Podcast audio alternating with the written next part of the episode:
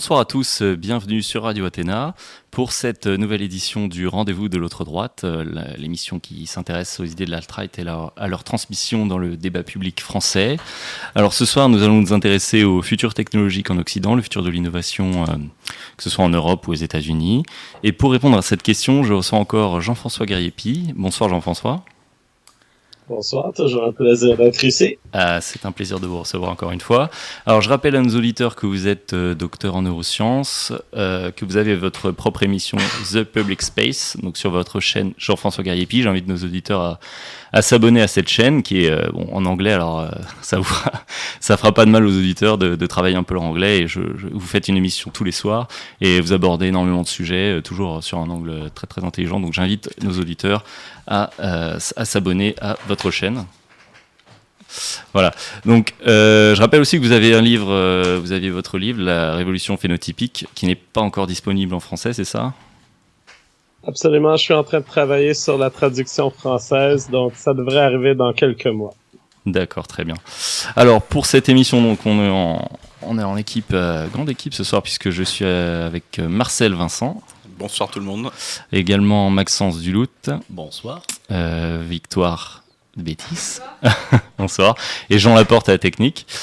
Euh, alors Commençons tout de suite. Euh, je vais présenter rapidement le sujet et pourquoi en fait j'ai choisi euh, ce sujet pour cette émission. Alors, le futur technologique en Occident. Euh, j'ai choisi ce sujet parce que pour moi, l'Occident, euh, l'innovation technologique, et c'est toujours ce qui a permis à l'Occident euh, d'avoir la, première place sur l'échiquier mondial. Sauf que ces dernières années, depuis à peu près 40 ans, et, beaucoup plus dans les années qui vont suivre, euh, on, est amené à se poser des questions sur le futur de, justement de l'innovation technologique en Occident. L'état des lieux, c'est que, euh, et d'ailleurs c'est pas du tout euh, théorique, hein, les, les, études le démontrent, on, a une baisse du QI euh, d'année année en année en Occident qui est... Là, euh, les, raisons sont euh, de cette baisse du QI ne sont pas enfin, chacun a ses, idées. Euh, nous, à Radio Athéna, nous pensons que, enfin, d'ailleurs, c'est plutôt démontré par les, personnes assez, euh, assez sérieuses sur le sujet, que c'est plutôt lié à, l'immigration et à, un effet dysgénique euh, depuis la révolution industrielle. Et en fait, cette baisse du QI, elle, a énormément de, conséquences, et notamment sur l'innovation technologique. Et, euh, dans le même temps, on a, nous avons des, économies qui sont de plus en plus socialisées, c'est-à-dire que on va, on va prendre de la, de la richesse aux, aux, personnes qui réalisent le plus, qui produisent le plus, pour la donner à celles qui, qui produisent le moins, ce qui fait que derrière, il y a de moins en moins de, de, de raisons en fait d'aller chercher, d'aller plus loin, d'aller innover, puisque de toute façon, particulièrement en France, puisque nous sommes le pays le plus taxé au monde, euh, peu importe ce que, ce que vous arrivez à gagner, l'État va le récupérer et le redistribuer aux autres personnes. Il y a également une tertiarisation de la société qui fait qu'il y a de plus en plus de ce qu'on appelle des, des, bullshit jobs, donc des jobs un peu inutiles, enfin qui ne sont pas réellement inutiles, mais qui, qui ont tendance à, à ralentir en fait l'innovation. Donc ça tous les, les, les travaux, enfin tous les tous les métiers un peu administratifs qui vont alourdir le travail des personnes qui produisent de la richesse, qui, innovent, euh, justement parce qu'on doit remplir tous ces papiers, faire tous ces formulaires, euh, toujours être en conformité avec, euh, avec les règles, toujours plus de régulation, etc. D'ailleurs, c'est pas étonnant que Donald Trump, en, quelques années, en, supprimant énormément de régulations, a permis un nouvel essor à l'économie américaine. Donc, on a une situation qui est quand même assez un peu inquiétante en fait sur le, sur le long terme entre, entre baisse du QI, euh, de plus en plus de personnes qui viennent du tiers-monde. Donc, euh, on dit toujours que quand on importe le tiers-monde, on devient le tiers-monde. Et effectivement, l'innovation technologique n'est pas la, le, le, point fort euh, des, des, des pays d'Afrique. Le Congo chez Tintin. oui, c'est ça. Le Tintin Congo, le Congo chez Tintin.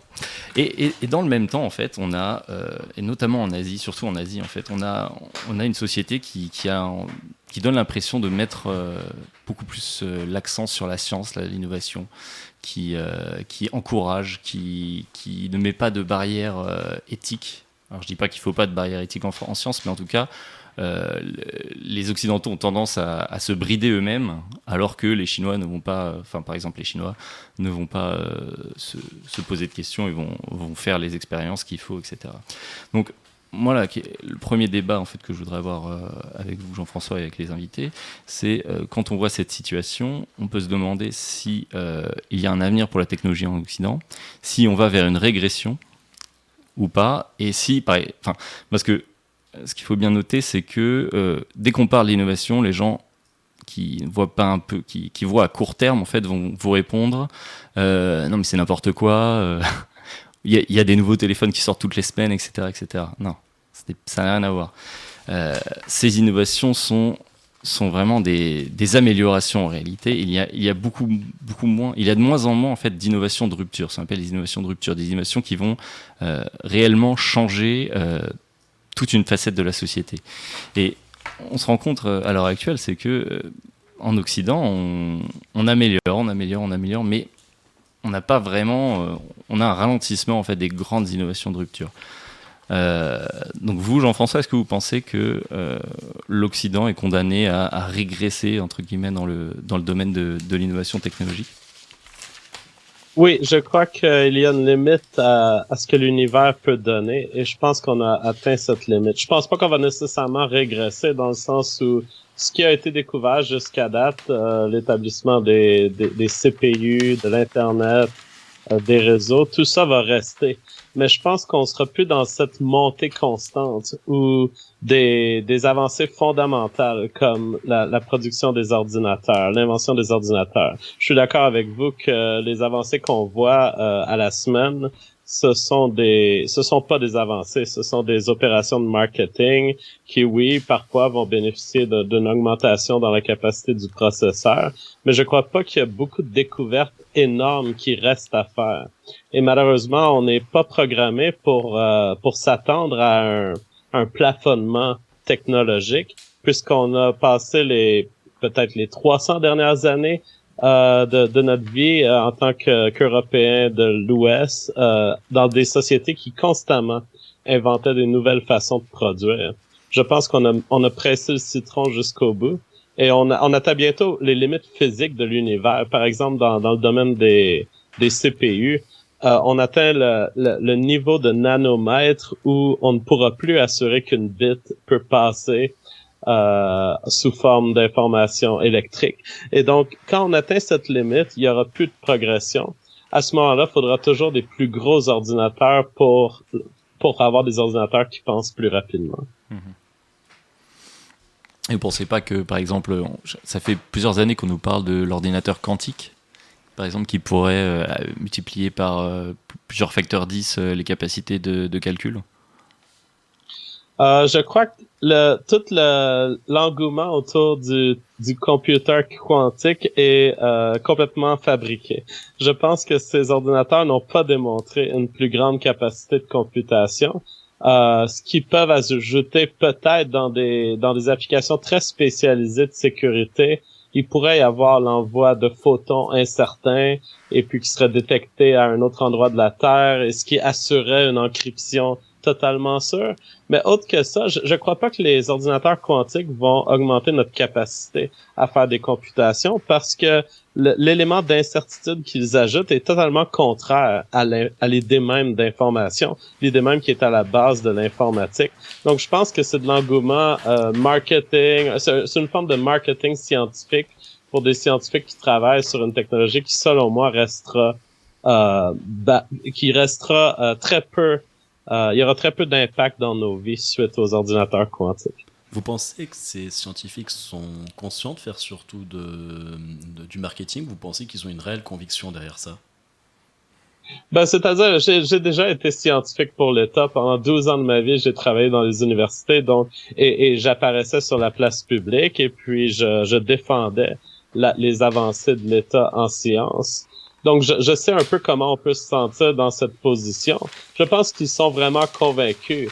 Euh, mais, mais, en fait, notre système d'académie euh, scientifique essentiellement sélecte ces gens-là qui peuvent vous vendre euh, une idée qui n'a pas l'air réaliste, mais ils peuvent la faire paraître réaliste. Et je pense que c'est essentiellement ça. Chaque fois que j'écrivais des demandes de, de fonds de, de fonds au gouvernement, fallait que je dise bon voilà mes travaux vont peut-être mener à des percées dans la, compréhension de l'autisme ou des maladies psychiatriques c'est le travail d'un scientifique et c'est malheureusement, malheureusement le système de, l'académie.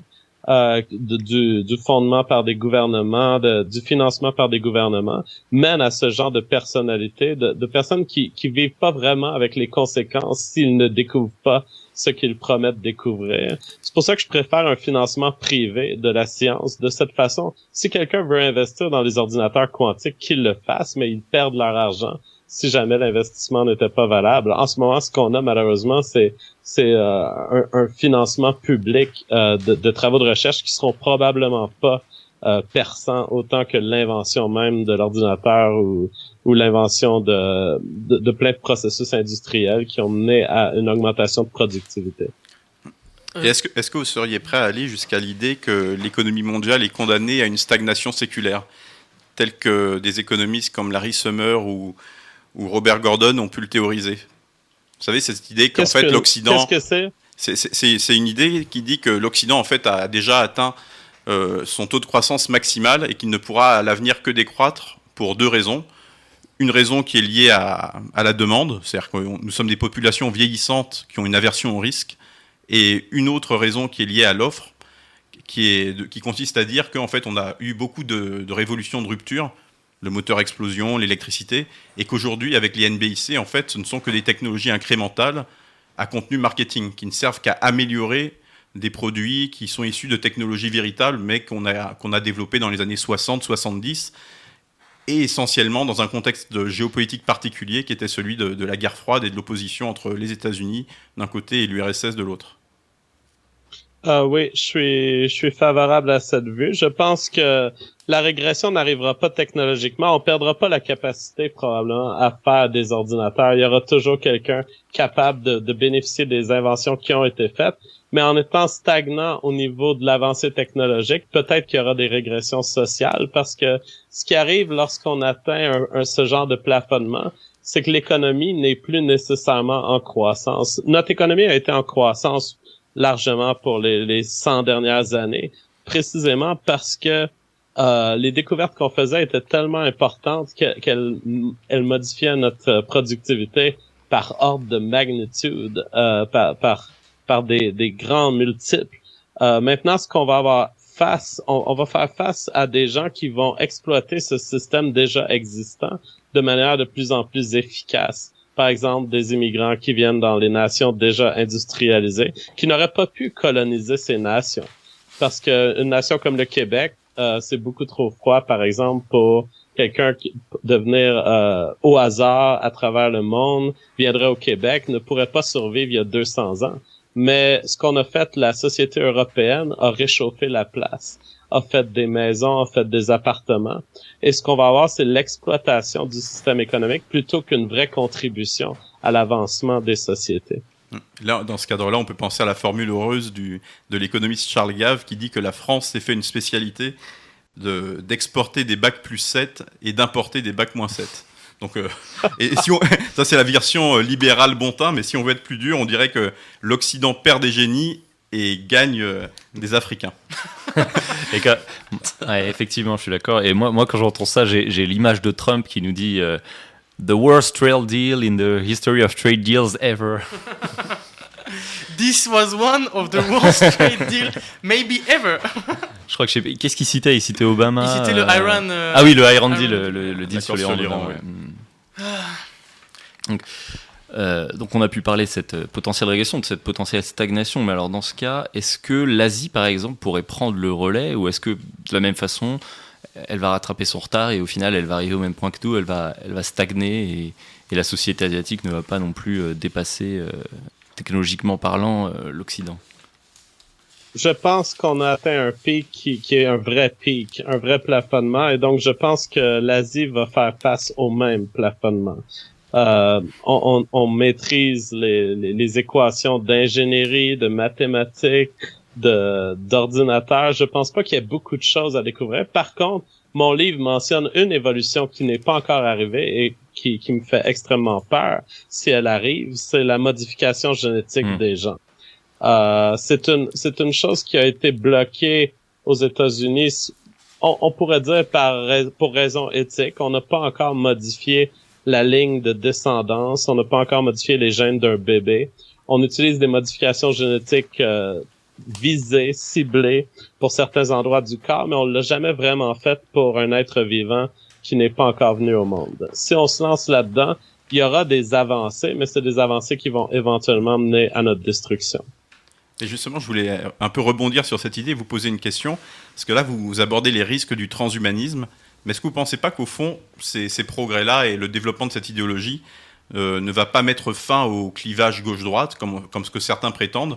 Parce que quand on parle du transhumanisme, en fait, il peut y avoir deux voies. Le transhumain, ça peut être le surhomme. On peut penser à l'empire des seigneurs Sith qui vont développer un transhumanisme au service d'Ubermensch et, et de l'eugénisme. Donc ça, ça serait la version asiatique, a priori. Ou euh, le post-humain, tel que l'ont théorisé tous les, les post-modernistes de l'école de Francfort, et ça consistera en gros à utiliser les, biotechnologies et l'intelligence artificielle pour équiper un transsexuel de deux sexes et le rendre capable de s'auto-enculer, de s'auto-sucer. C'est deux projets assez différents. Je voudrais avoir votre avis là-dessus. Est-ce que vous pensez que, bon, malgré le risque global que, ça fait, que le transhumanisme fait peser sur l'humanité, est-ce que, au fond, l'homme n'est quand même pas toujours, en dernier, en dernier ressort, responsable et, et libre de ses choix Eh bien, je veux dire, j'ai écouté un transhumaniste, c'est un YouTuber, il n'est pas un penseur, mais il exprimait un peu cette vision selon laquelle le transhumanisme, c'est la réponse à gauche-droite. Il n'y a plus de conflit lorsque le transhumanisme arrive. Et je dois dire que c'est complètement faux.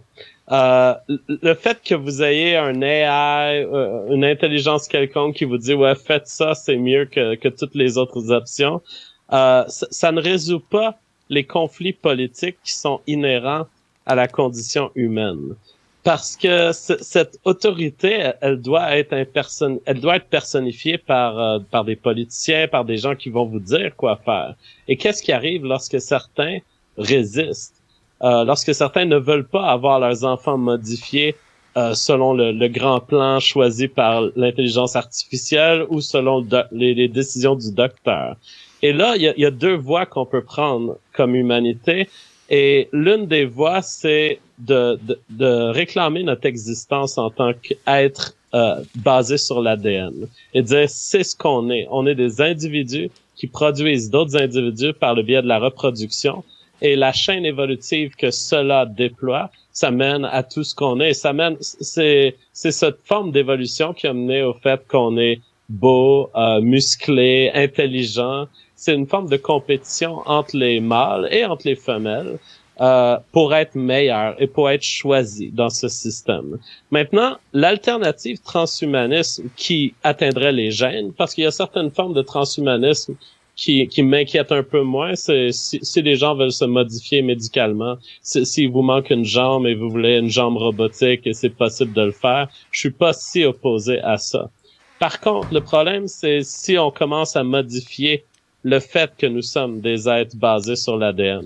Et on, on la, la, première modification qui probablement arriverait, c'est simplement une série de recommandations par des cliniques, des docteurs et des intelligences artificielles qui voudraient regarder, vous avez euh, 10 000 gènes, on peut vous en réparer 2000 et vous allez vivre une vie plus longue, vous allez être plus intelligent, vous allez être extrêmement plus performant. Euh, il y a vraiment aucun désavantage. Vous avez 2000 gènes qu'on peut améliorer. Euh, cette forme de transhumanisme mène les êtres humains à ne plus être les, les gens qui sont compétitifs, les gens qui, qui sont dans la, la course pour la survie, si vous voulez. Parce que à ce moment-là, on dépend, notre succès ne dépend plus de nous-mêmes et des gènes que l'on transporte et que l'on transmet à nos enfants. Notre succès dépend de quelle recette de gènes nous écoutons. Est-ce que je vais aller à une compagnie américaine pour décider mes gènes? Est-ce que les compagnies américaines vont être aussi bonnes que les compagnies françaises ou québécoises à me donner ces conseils? Les gens vont commencer à faire des décisions un peu comme un supermarché, mais concernant les gènes de leurs enfants. Et le moment auquel cette, euh, cette forme de singularité technologique est atteinte, euh, c'est le moment à laquelle les, les brins d'ADN ne sont plus en compétition l'un contre l'autre, mais ils sont en compétition pour trouver le meilleur conseiller. Et à ce moment-là, la structure évolutive de l'humanité switch. Plutôt que d'être euh, visée vers les humains, elle est visée vers les recettes d'humains. Comment faire un humain meilleur? Et malheureusement, dans ce, dans ce transfert de, de l'idée d'un individu humain à l'idée d'une recette pour des humains, la recette pour les humains devient sujette à l'évolution. Et c'est maintenant les recettes qui évoluent et ce ne sont plus les humains. D'accord. Mais alors du coup, ça rejoint le, la question de, de, la différence entre l'Europe et l'Asie, puisqu'il me semble qu'en Chine, il y a déjà eu des, des, des, tests faits sur les singes avec la méthode CRISPR, je crois. Et une modification génétique De, de nouveau-nés pour euh, ça. Bon, Marcel Vincent pourra me, me, enfin, compléter mon propos, mais pour, pour que les, les, les nouveau-nés ne puissent pas être atteints du sida. Oui, c'est ça. Ouais. Donc on voit très bien que ce genre de choses en, en Europe, ce ne serait pas accepté, je pense. Alors qu'en Chine, il y a déjà contre les... les... systèmes éthiques américains et européens, mais les Chinois l'ont fait. Et il l'a fait un peu dans sans permission. Il, semble avoir euh, avoir menti un petit peu euh, à son université alors qu'il faisait ce projet. Mais il est en prison euh, C'est un chercheur que euh, je crois qu'il est sous arrestation à la maison. C'est pas clair ce qui va arriver avec le scientifique qui a fait ça. Mais euh, c'est un gros problème. Juste cette première modification-là nous donne l'idée de l'éventail des, des, conséquences possibles écologiquement. On vient de créer deux humains, et, ce sont des filles, euh, qui, qui peuvent avoir du sexe sans avoir peur, ou en, en tout cas sont à très bas risque d'attraper le sida, même si elles avaient des relations sexuelles avec des gens qui ont le sida. Euh, ça change plus que juste, c'est plus qu'une question médicale, c'est une question écologique. Euh, est-ce que est-ce que ces femmes-là vont être populaires une fois qu'elles vont être adultes? Est-ce que les gens vont avoir plus de sexe avec ces femmes? Est-ce que ces femmes-là vont avoir plus de sexe puisque le risque est diminué? On vient de créer un système dans lequel euh, essentiellement les gens peuvent être récompensés pour avoir des relations sexuelles avec des gens qui contractent le sida. Et c'est totalement anti-évolutif. Euh, originalement, avec la, la, situation du sida, si vous aviez des relations sexuelles non protégées et si vous aviez des comportements qui étaient plus probables de vous mener vers le sida, vous mourriez. Et donc, il y avait une conséquence pour vos gènes. Vous aviez moins de chances de vous reproduire. Maintenant, vous avez peut-être plus de chances de vous reproduire avec, en tout cas, une certaine portion de la population asiatique euh, il dit qu'il en a fait plus que deux, mais on ne sait pas exactement combien euh, ont été modifiés. Il, y a maintenant une population asiatique qui est résistante au sida par acte de, création médicale et ça change tout le marché sexuel. Ça change potentiellement les conséquences sur la structure de la famille. On, va avoir une génération qui pourrait être équipée de ces gènes et qui pourrait euh, avoir moins de, de raisons fondamentalement pour limiter leur sexualité. Apparemment, ces gènes sont liés à un héritage de l'homme de Néandertal. On n'en est pas encore certain, mais, mais c'est vrai qu'une certaine partie de la population européenne, notamment scandinave, semblerait être euh, immunisée contre euh, certaines formes du, VIH, pas toutes. Donc, euh... Absolument. C'était une découverte qui a été faite au hasard. Il y a beaucoup de millions de personnes qui avaient déjà ce gène-là et puis qui, qui, qui, sont, ils ont été trouvés à avoir très peu de chances de contracter le virus. Et ça, il s'adonne que ce gène est, est un, un, genre de crochet que le virus utilise pour rentrer dans la cellule. mais on peut penser aussi que, comme Laurent Alexandre, que Yi Jianqi, le, le, le, chercheur chinois, n'a pas tout dit et n'a pas simplement immunisé ces, deux jumelles contre le sida, mais a aussi fait des tests pour essayer d'augmenter leur intelligence. Donc, euh, ça, c'était une thèse qui a été avancée par euh, Laurent Alexandre. Je ne sais pas ce que vous en pensez. Oui, euh, en fait, c'est que le, gène qui a été utilisé, CCR5, euh, a été trouvé comme ayant certains impacts sur la cognition chez le rat, chez les souris, je crois, un des deux. Euh, et donc, euh, les, les souris qui sont équipées de ce gène semblent non seulement avoir les caractéristiques qui, qui mènent à la protection contre le VIH, mais semblent euh, être plus intelligentes, potentiellement plus actives cognitivement, euh, peuvent, peuvent déployer des, des, comportements qui sont plus complexes. Donc, en plus de, des, des, des visées euh, intentionnelles, on a toutes les conséquences non intentionnelles. Et encore, ça change le marché du sexe. Euh, on, on, a des personnes qui sont équipées d'un gène que très peu de gens ont en Asie et puis qui pourrait donner un avantage à l'intelligence. Euh, juste une annonce à faire. Donc, on, bonsoir aux auditeurs, on vous remercie d'être là. Euh, je vous demande s'il vous plaît de mettre un pouce vers le haut, un pouce bleu sur la vidéo et non pas un pouce vers le bas comme Jean-François a demandé sur une de ses vidéos euh, récemment. C'était une, une, soirée très drôle. donc... C'était une très mauvaise idée. J'ai demandé à mes auditeurs de mettre le pouce bas et ensuite j'ai réalisé que l'algorithme YouTube va diminuer mes vues juste à cause de ça. Je voulais faire l'expérience. Moi, je vous ai écouté, j'ai mis un pouce vers le bas. Et c'était, c'était presque, c'était plaisant. Hein, c'était... Euh, mais donc là, les auditeurs de Radio Athéna, s'il vous plaît, ce soir, mettez un pouce bleu. Et très important aussi, partagez le lien. Évidemment, l'objectif de, de, l'émission est d'être écouté par le plus grand nombre. Donc, s'il vous plaît, partagez le lien euh, sur vos réseaux sociaux et mettez un pouce bleu. Merci. Donc, pour revenir au sujet euh, sur l'innovation, merci Jean Laporte pour ce, petit euh, interlude euh, qui est effectivement très important. vous avez parlé de, marketing scientifique et en fait, ça, c'est une, chose qui est, très intéressante puisque ça montre en fait l'état de, stagnation un peu du progrès scientifique puisque, comme on l'a dit, euh, en ce moment, on a, de plus, on a beaucoup de beaucoup d'innovations incrémentales qui en fait qui sont ne sont pas des innovations de rupture, qui sont simplement des améliorations des des, euh, des technologies actuelles. C'est-à-dire, vous avez votre téléphone qui fait 8 gigas 8 gigas de RAM et puis on en sort un nouveau avec 10 gigas de RAM. il vous le faut absolument il vous le faut absolument. Même moi, ça, même moi, ça m'arrive. Voilà, euh, il y, a OnePlus qui sort, le OnePlus 7, et, en fait, comme le marketing est très bien fait, c'est pour ça que je voulais revenir sur ce point de marketing scientifique. Euh, il nous le faut absolument, alors qu'en réalité, on n'en a aucun intérêt.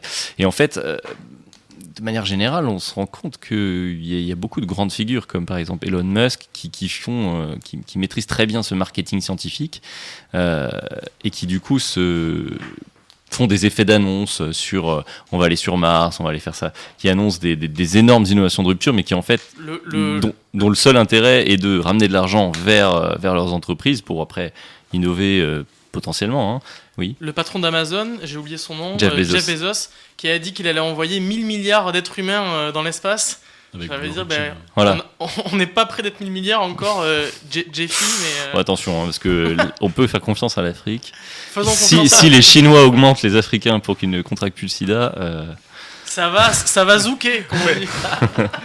Et surtout, s'ils augmentent l'intelligence des, des, rats et des, et, et, des singes, comme, comme le dit Laurent Alexandre, ils pourraient le faire sur des espèces encore plus invasives.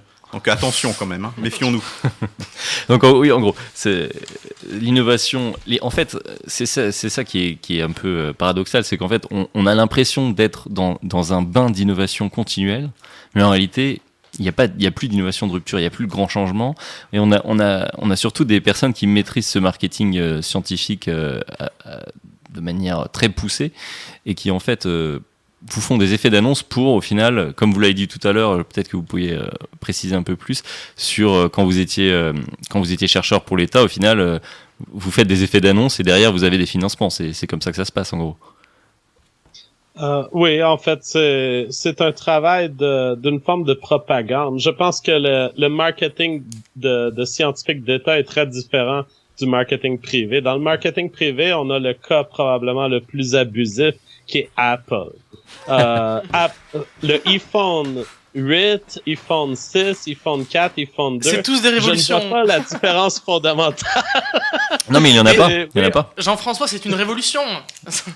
Tout ce que pas. fait Apple est une Alors, révolution. Apple a maîtrisé euh, la stratégie bizarre d'avoir des, des clients qui sont captifs et puis de leur dire ah votre ordinateur ne marche plus, désolé, on, fait plus les updates pour cet ordinateur. Vous devez acheter le prochain ordinateur, vous devez aussi acheter une copie du Mac OS 10 plutôt que le 9 parce que ça marche plus le 9. Euh, c'est absolument abusif.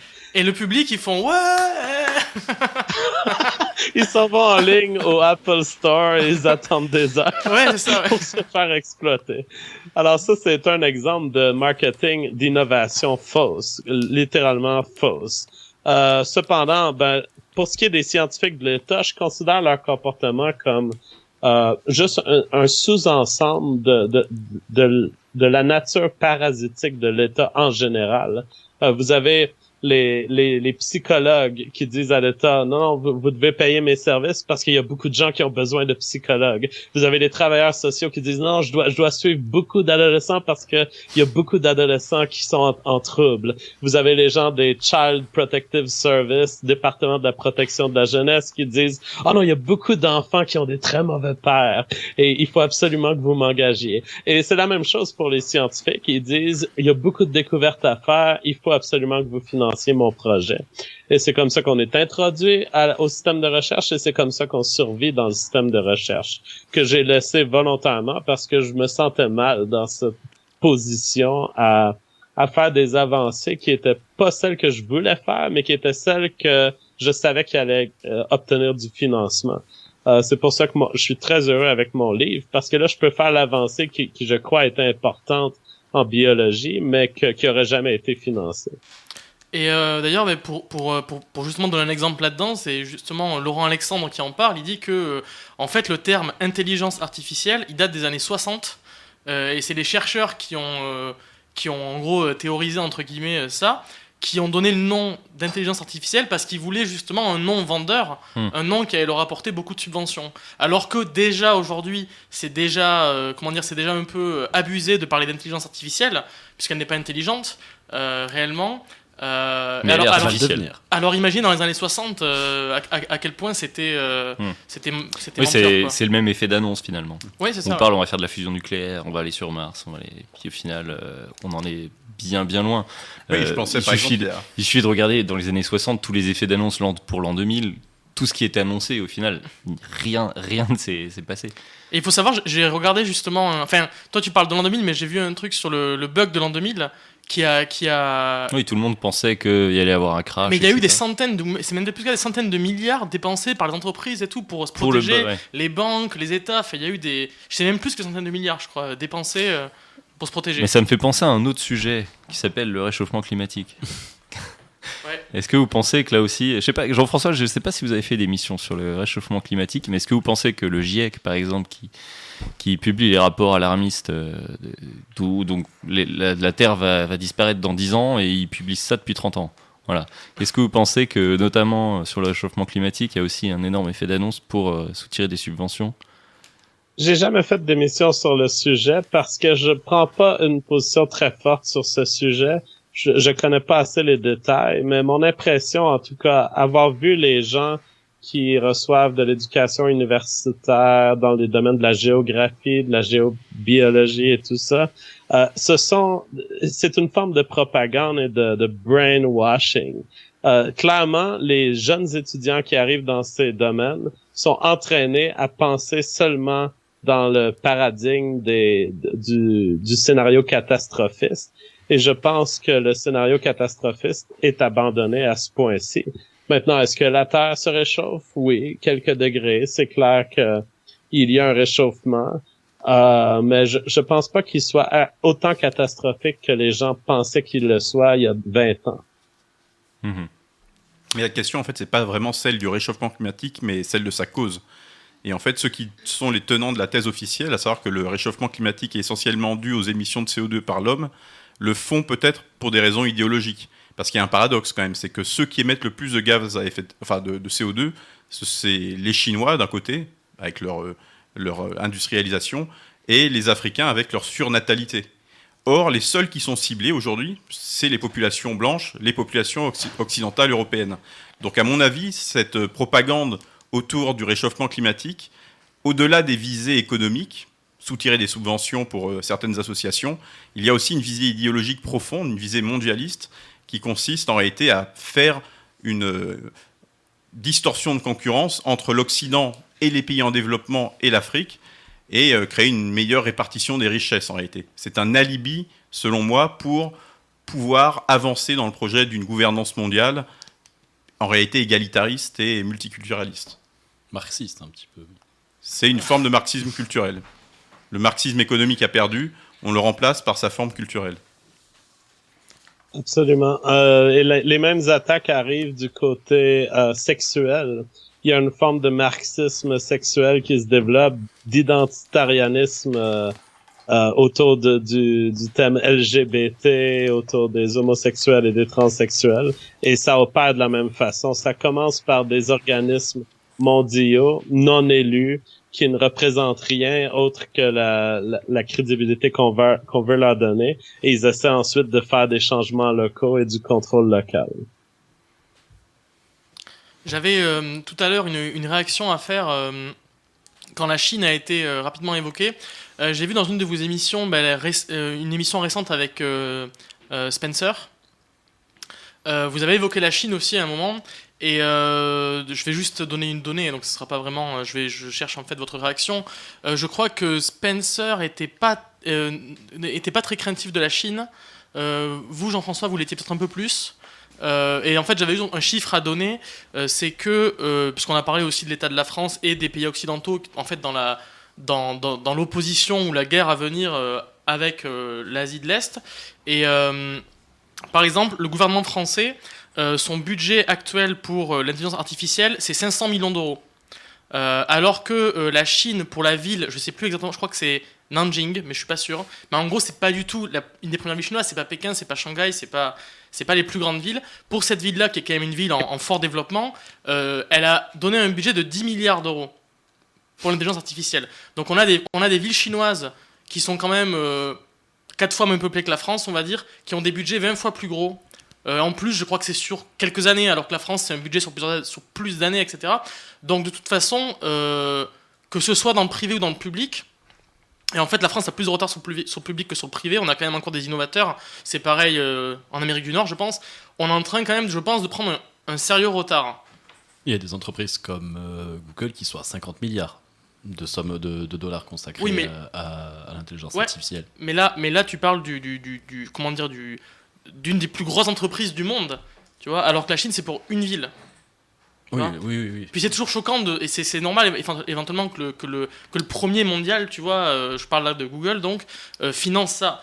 Mais pour les pays, pour du public, pour des villes, c'est déjà. Euh, on n'est pas habitué à avoir de, de, de, si grosses sommes. c'est un peu comme si la Chine faisait un plan Marshall à l'intérieur de l'intelligence artificielle sur plusieurs années, où de fait ils vont prendre une avance. Google, il y a Google, mais il y a les BATX chinois aussi, on a de toute façon sûrement y venir, qui sont en train très très vite de rattraper le retard. Oui, effectivement, je voulais rebondir sur ce que tu viens de dire, parce que tu viens de parler du plan Marshall. En fait, ce à quoi on assiste, c'est un peu une, nouvelle guerre froide, en fait. D'un côté, euh, du côté américain, comme le dit Laurent Alexandre, il y a les GAFAM, et du côté asiatique, ou eurasiatique, si on veut être plus large, il y a les, les BATIX. Et dans ce cadre-là, de cette guerre froide, l'Europe, comme d'habitude, c'est un peu l'enfant malade du monde. Elle est entre les deux, elle veut jouer le rôle de régulateur, sauf qu'en réalité, en dernière instance, le marché ne s'autodétermine pas lui-même, il y a toujours le, stylo du banquier derrière le, marché. C'est toujours l'infrastructure qui, dicte la superstructure, pour parler en, termes marxistes. Donc euh, là, la question qui se pose, c'est c'est encore une fois une question pas tellement économique, il y aura une guerre entre l'Asie et, les États-Unis, mais une question idéologique. Nous, Français, nous, Européens, où devrons-nous nous placer? Du côté américain, avec l'idéologie postmoderne américaine, ou du côté asiatique, qui effectivement est une idéologie totalitaire, mais qui est peut-être centrée sur des valeurs plus traditionnelles. À mon avis, je pense, comme le Laurent Alexandre, qu'on n'aura pas vraiment le choix. L'Europe a pris beaucoup trop de retard, et je pense que c'est indépassable. Est-ce que vous avez un avis en tant que, en tant que Québécois? Effectivement, vous êtes un peu proche des, des Français malgré tout, et donc de l'Europe. Qu'est-ce que vous pensez de la situation européenne? Est-ce que vous pensez que c'est vraiment définitivement perdu, ou quelles sont les portes de sortie? Euh, je crois que un des domaines où il peut y avoir des avancées, ce serait l'intelligence artificielle. Je pense qu'on va en venir à des robots qui peuvent interagir avec un humain. Le processing sémantique va s'améliorer, le processing visuel et le contrôle moteur éventuellement pourrait avoir des genres de robots servants euh, qui, qui, qui, simplement suivent nos ordres et puis qui font si, si on atteint le point où ces robots seraient euh, suffisants pour produire euh, essentiellement des travailleurs de bon niveau euh, ça pourrait avoir des conséquences dans le sens où ça pourrait mener à des usines qui produisent énormément plus vite et 24 heures sur 24 puisqu'il n'y a aucune raison pour le robot de prendre des, euh, des mais en fait, même, même pas, nécessairement plus vite, juste en continu, je pense. Oui, mais là, vous n'avez pas vraiment répondu à ma question, en fait, parce que. ouais, non, non, on, voilà, on a vu l'aspect marketing un peu de l'intelligence artificielle, mais pour produire cette intelligence artificielle qui a des aspects positifs, hein, les, les, robots, les, les, voitures qui se conduisent toutes seules, effectivement, qui vont réduire les risques d'accident, il faut du big data. Et ça, l'Europe n'en produit pas. Et face à ça, qu'est-ce que faire? Je pense qu'il n'y a aucun espoir que l'Europe remporte cette victoire, puisqu'il y a déjà énormément de financement aux États-Unis, en Asie, euh, même en Israël. Euh, il y a très peu de chances que la France serait, par exemple, euh, ou que même n'importe quel des, pays scandinaves ne, ne peuvent pas devenir les leaders de cette émergence puisque les, les, autres compagnies sont beaucoup plus avancées et elles sont ailleurs. Par exemple, Boston Robotics, hmm. en ce qui me concerne, sont les plus avancés au niveau du contrôle moteur. Euh, la reconnaissance visuelle se fait beaucoup en Californie, en, en France, euh, pas en France, mais en Californie et en Chine. Euh, donc, je pense pas qu'il y a aucun moyen pour des Français de soudainement avoir une génération de mathématiciens innovants qui, qui ferait fonctionner ces ordinateurs. Mais je pense pas que ce soit dramatique parce que je pense que l'investissement en, intelligence artificielle est euh, surévalué et puis que le, chemin pour se rendre à des items productifs est quand même assez long encore. Donc, il va y avoir beaucoup d'écoulement d'argent dans ce domaine hmm. qui ne servira à rien. Ce qui serait terrible pour la France, ce serait d'essayer d'attraper le fruit avec un effort extra. Et essentiellement, la France simplement lancerait son argent dans des, des, projets qui sont inutiles. Il y a aussi d'autres problèmes. Euh, il y a la baisse du QI, il y a le changement démographique de la France. Tout ça vous met en désavantage puisque étant, étant donné qu'il n'y a pas une sélection par le QI de, vos immigrants, contrairement aux États-Unis, qui n'est pas une sélection directe par le QI, mais il y a une forme de sélection dans leur système d'immigration qui assure que des gens intelligents qui ont des travaux, qui ont des travails déjà aux États-Unis ou qui sont invités par des universités peuvent entrer. Euh, c'est simplement euh, un effort qui serait complètement gaspillé pour la France d'essayer de se rendre là, et c'est pas dramatique il va y avoir d'autres positions qu'à l'avancée en intelligence artificielle pour progresser dans le monde. Est-ce que vous pensez par exemple au low-tech? Le low-tech Qu'est-ce que tu définis le low-tech? Bah, Le low-tech, c'est les, les, technologies très, très faiblement consommatrices en énergie et, hmm. et localisées, et basées sur des startups. Euh, est-ce que qui fonctionne en arborescence. Est-ce que tu as un exemple de technologie Moi, j'ai un exemple de technologie low-tech. C'est des capteurs qui ou des interrupteurs, par exemple, qui se qui se qui génèrent eux-mêmes leur euh, leur euh, énergie, leur électricité de fonctionnement. Quand tu appuies dessus, par exemple, sur l'interrupteur, bah ça, le mouvement de pression génère l'électricité pour envoyer le signal, par exemple. D'accord. Merci.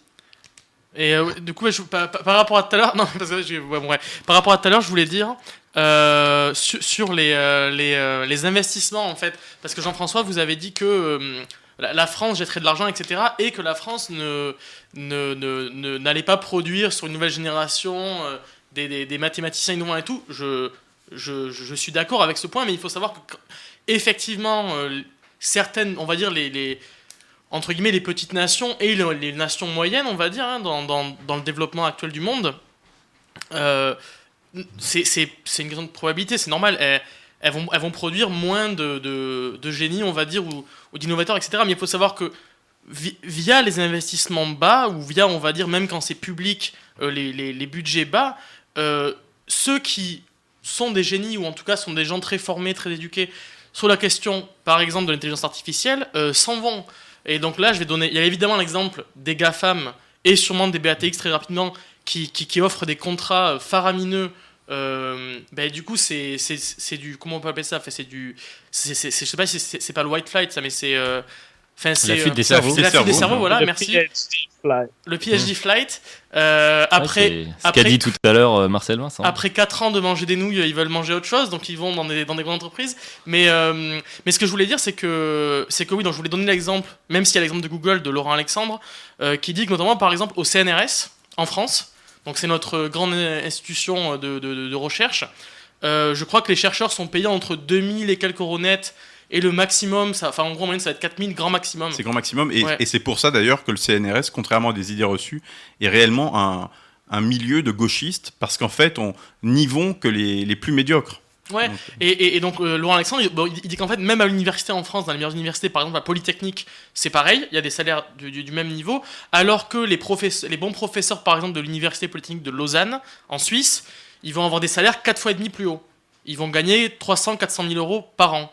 Euh, alors qu'en France, ils seront à 60 000, 70 000. Donc en fait, le, peu proportionnellement de, de, gens très formés qui pourraient être des innovateurs, qui pourraient créer des startups, travailler pour les startups, ben évidemment, ils partent aux États-Unis, ils partent ailleurs, parce qu'il parce y, y, a plus d'argent là-bas. Et effectivement, Jean-François, de toute façon, euh, la France peut pas, euh, elle, peut pas se mettre au niveau des États-Unis. Quoi. Elle, peut, elle peut simplement pas euh, financer autant de, entre guillemets, de, cerveaux. Et au-delà même de l'aspect financier, il y a aussi l'aspect symbolique. Les, les, professeurs en Asie, par exemple, sont beaucoup plus respectés qu'en France. Mmh. Ouais. Mais est-ce qu'ils sont pas respectés parce qu'ils sont mal payés aussi? Et que du coup ça entraîne le fait qu'on n'a pas les meilleurs et que forcément c'est les deux à la fois bah voilà, c'est un vicieux. un cercle vicieux. en France ils prennent des flingues sur la tempe par euh, par des congoïdes par des nouveaux français voilà plus français que toi par des futurs Victor Hugo Ouais, c'est ça, ouais. Je sais plus qui l'a dit, mais bah, sans doute un ensemble de ministres, hein, il y en a énormément. Ah, c'est Yann Moix. Yann Moix, ils lisent tous, ouais.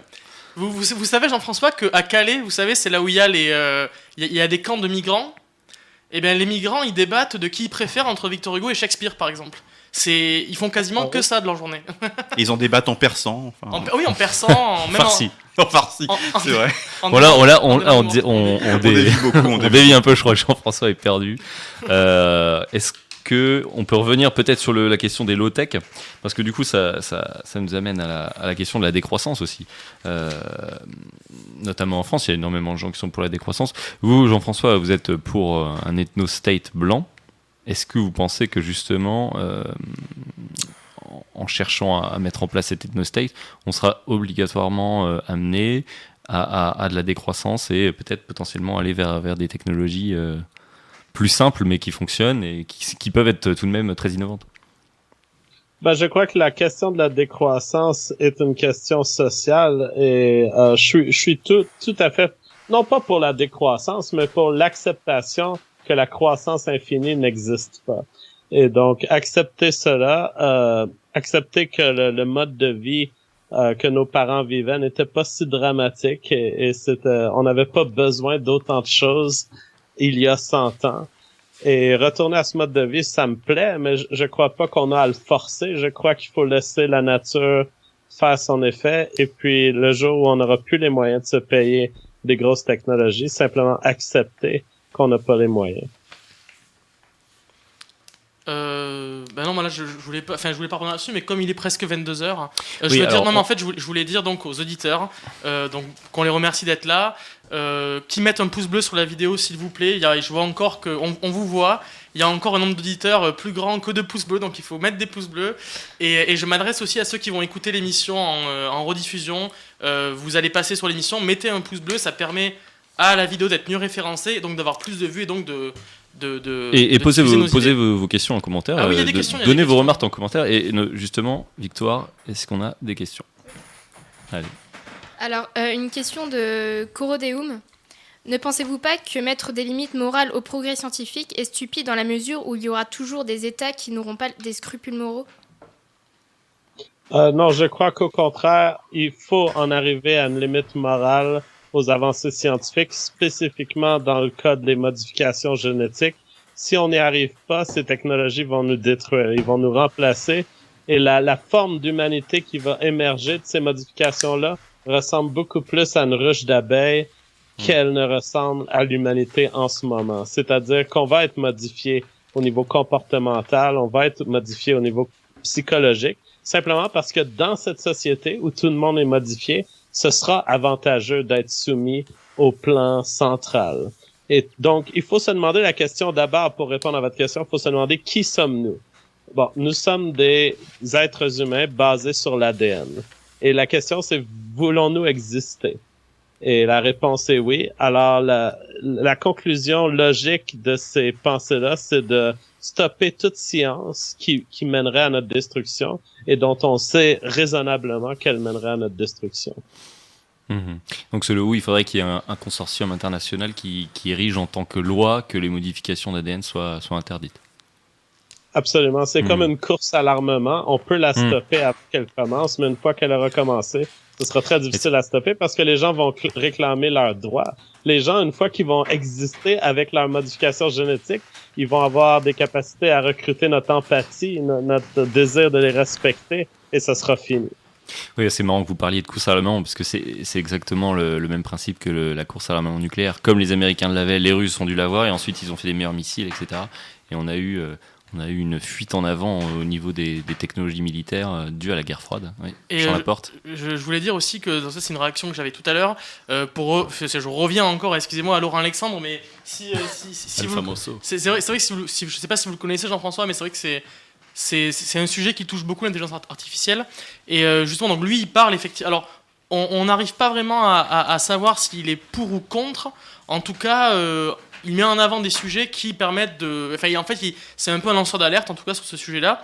Et il dit qu'effectivement, puisque le, sujet a été touché du doigt tout à l'heure, euh, ben, l'intelligence artificielle arrive, arrive déjà. C'est juste en fait, elle est très chère, mais elle arrive déjà à faire de meilleurs diagnostics que certains médecins, etc., que certains spécialistes.